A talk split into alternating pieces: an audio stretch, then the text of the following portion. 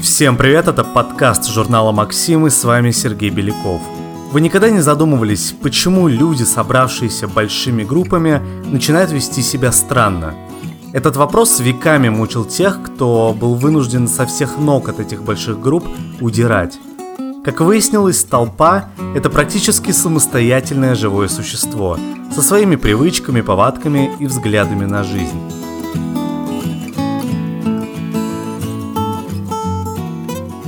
Само понятие «психология толпы» появилось в XIX веке, когда этот феномен взялись изучать антропологи и этнографы, например, Гюстав Лебон и Габриэль Тарт.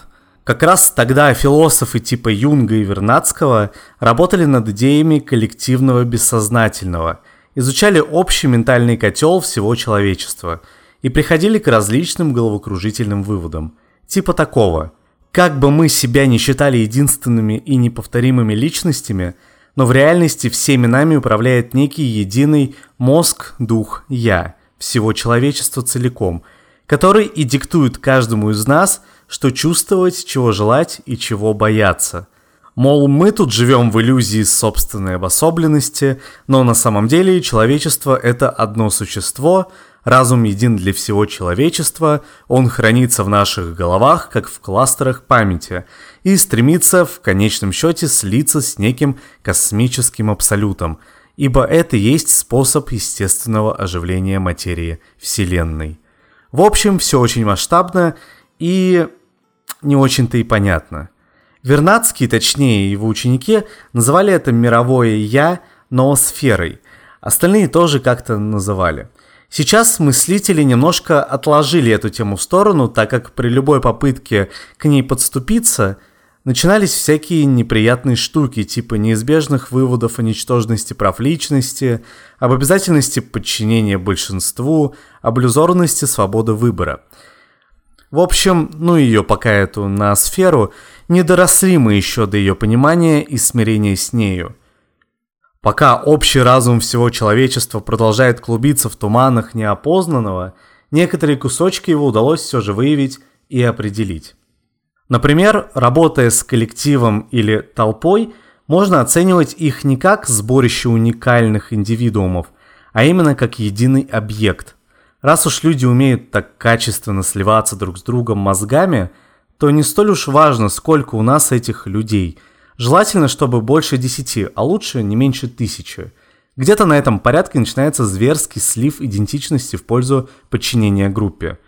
И вот с так называемой психологией масс, вообще и психологией толпы, в частности, антропологи, социологи и психологи работали с 19 века очень плотно. Благо, был большой социальный заказ на эту тему. Политики и властители желали управлять массами – Пропаганда производителей жаждали секретов, которые позволили бы продать потребителю 55-ю сидушку для унитаза, на этот раз в мехах и бисере. Сперва опытным путем было доказано, что этот феномен на самом деле существует, а не высосан из пальца. Сотни интересных исследований были посвящены данному вопросу, но самое характерное – это, пожалуй, опыты с маленькими детьми, которые проводились десятками лет в разных странах мира – Каждый раз выяснялось, что один ребенок прекрасно умеет отличать белые кубики от черных кубиков, а пересоленную кашу от сладкой и вкусной. Но если его усаживали в группу других детей и взрослых, которые хором уверяли его, что каша сладкая, а кубики белые, 9 из 10 детей принимались послушно жевать соленую гадость и называть черные кубики белыми. Причем это не была обычная компромиссность и желание избежать конфликтов. При дальнейших расспросах уже в другой обстановке – Дети вспоминали и сладость каши, и белизну кубиков, то есть происходил добровольный отказ от информации, полученной собственными органами чувств и подкрепленный собственным опытом в пользу общественного мнения. Это называется умением подчинить свое «я» коллективному «мы». Когда-то оно превратило человека из аутсайдера животного мира в общественное сверхживотное, и само по себе такое умение крайне полезно – оно рождает доверие, солидарность, общий информационный багаж и способность слаженно действовать сообща. Правда, иногда приводит к фатальным ошибкам. Ну что в этом мире к ним не приводит? Всего лишь 10% детей, как показали опыты и в европейских странах, и в Штатах, и в СССР, оказались устойчивы к чужим мнениям, предпочитая доверять себе. Если же речь идет о коллективах куда больших, чем десяток другой человек, то маргиналов становится и еще меньше. В хорошо возбужденной толпе, дай бог, 2-3 человека из сотни будут оставаться при своем мнении, своих принципах и желаниях. Да, интеллигенты и академики реже беснуются в толпе, требуя немедленно выдать им боярина Борьку Морозова, который колодцы травил, Москву жег и на метле к дьяволу летает. Но лишь потому, что академики лучше прочих осведомлены о подъемных силах метел. То есть, чем сильнее конфликт между твоим знанием и мнением толпы, тем тяжелее будет тебе слиться с этой толпой. Но если нажимать на правильные рычаги, не прибегая к откровенным глупостям, то академика можно раскочегарить не хуже дворника. Основоположником теории психологии масс в прикладном ее виде является французский антрополог Гюстав Лебон. Увы, сейчас его работы практически невозможно изучать в университетах и цитировать в уважаемой прессе, потому что писал он их в конце XIX века. И каждая страница там кишит высказываниями, как сейчас принято говорить, унижающими группы людей по признаку расы. Тем не менее, совсем сбрасывать Лебона с корабля современности было бы неверно, так как свое дело он в общем сделал неплохо. Именно на основе его рассуждений развивался современный маркетинг. Его книги хорошо знали и любили политики 20 века.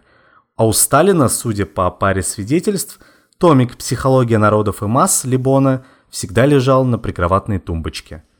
Одним из удивительных прозрений Либона было предсказание наступления эры массовой культуры. Собственно, сам термин «массовая культура» принадлежит ему. Правда, Либон использовал его в уничижительном смысле. С точки зрения Либона, цивилизация бесповоротно изменится.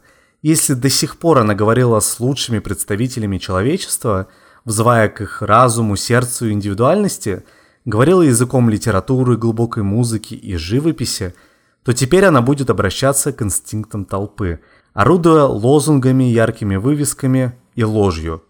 Труд Либона во многом посвящен этим инстинктам и тому, как просто ими управлять, имея доступ к быстрым средствам массовой информации. Основные болевые точки масс очень просты.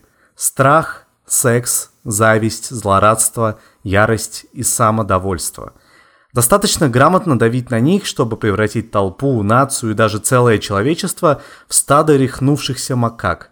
Да, найдутся те, кто почти не поддастся воздействию, однако количество их всегда будет ничтожно мало. Книги «Психология народов» и «Психология масс» вышли в 1894 и в 1895 годах соответственно – не прошло и пары десятилетий, как выведенные там тезисы стали энергично проверять на практике в самых разных странах и обществах. Впрочем, это отдельная, долгая и печальная история. Но все-таки, как выжить в толпе?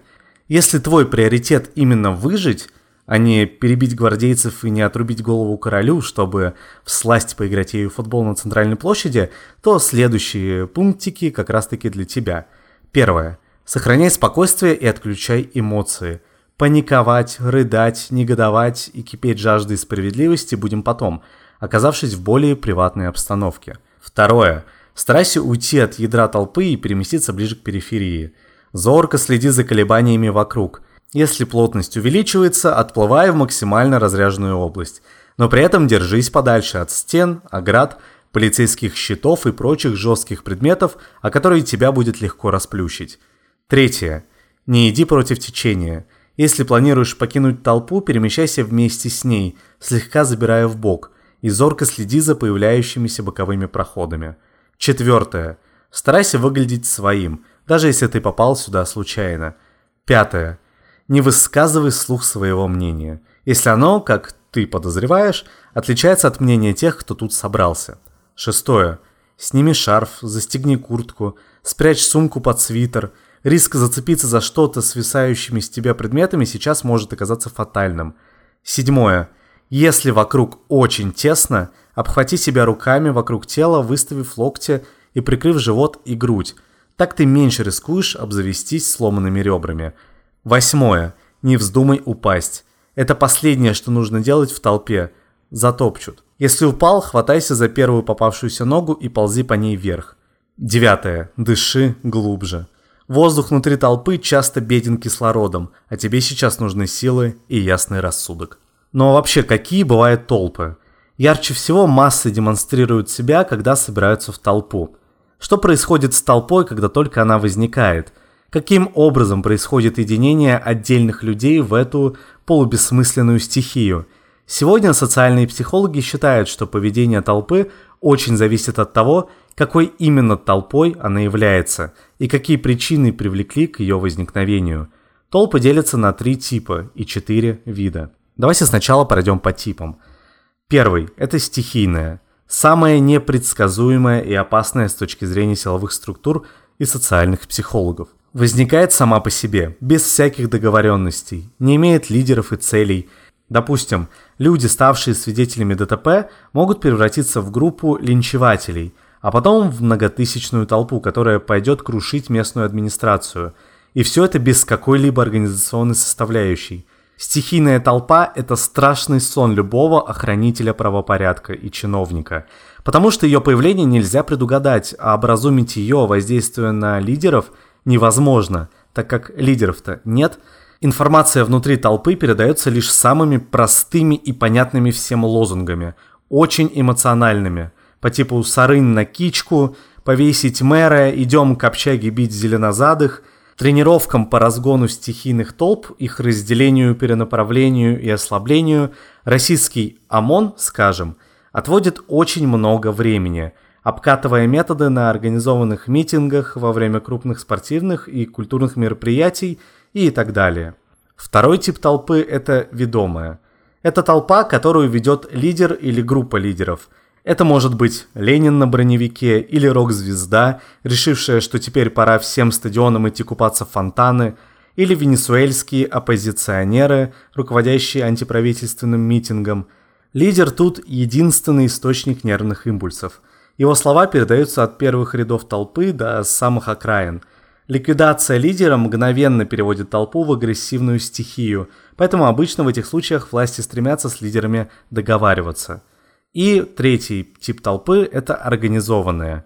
Ставший популярным в последнее время тип – толпа, собравшаяся по предварительной договоренности, например, при помощи социальных сетей, объявлений или листовок. У такой толпы нет лидера, но зато обычно имеется хотя бы всем известный приблизительный план действий. К примеру, устроить флешмоб, скупить все на тотальной распродаже, стоять на площади, пока президент подаст в отставку и тому подобное. Ну а теперь обратимся к видам. Первый вид толпы – оказиональная, то есть сформировавшиеся случайно и не имеющие изначально ни цели, ни планов.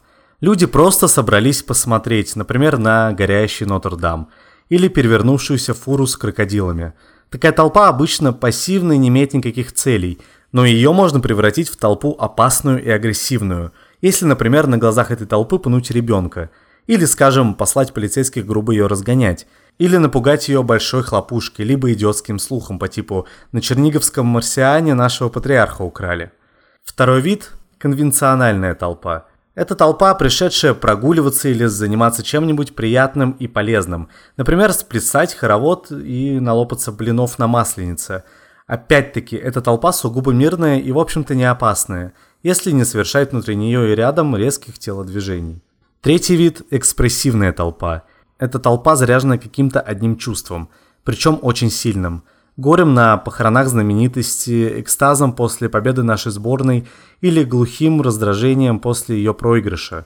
Массовые драки и уличные хулиганства, ультрас и тифози, разнесенные улицы после рок-концертов, еще не самые худшие проявления таких толп. Четвертый вид – это действующая толпа. Самая опасная из толп. Это изначально собравшиеся, чтобы удовлетворить какое-то сильное желание. Например, агрессию по отношению к каким-то людям, которых нужно срочно найти, отловить и сжечь. Именно такой толпой были черносотенцы во время погромов. Но это может быть и желание спастись. Такая толпа называется панической. Люди в страхе бегут от начавшегося цунами или пытаются покинуть загоревшийся торговый центр. Также есть еще толпы стяжательские – так социопсихологи называют толпу, члены которой конкурируют за какие-то блага. Черные пятницы, бесплатные раздачи подарков, штурм поезда после долгого безбилетия. Стяжательские толпы чаще других превращаются в мародерские. Самая знаменитая стяжательская толпа в мировой истории – это, конечно, Ходынка, когда многие сотни людей погибли в драке за царскими подарками – кружкой и пряником в узелке платочки. Так что же происходит внутри толпы?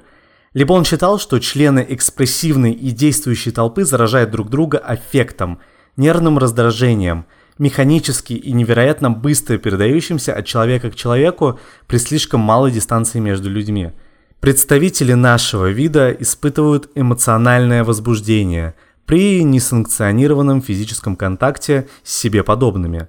Все мы передвигаемся как бы внутри невидимых границ своего пространства и ярко реагируем на его нарушение. Приближение к нам на слишком короткую дистанцию постороннего, не относящегося к близким, вызывает у нас беспокойство, ибо часто означает опасность, агрессию или попытку сексуального взаимодействия – Поэтому люди в большой и тесной толпе изначально взбудоражены и открыты импульсом извне, особенно простым и понятным.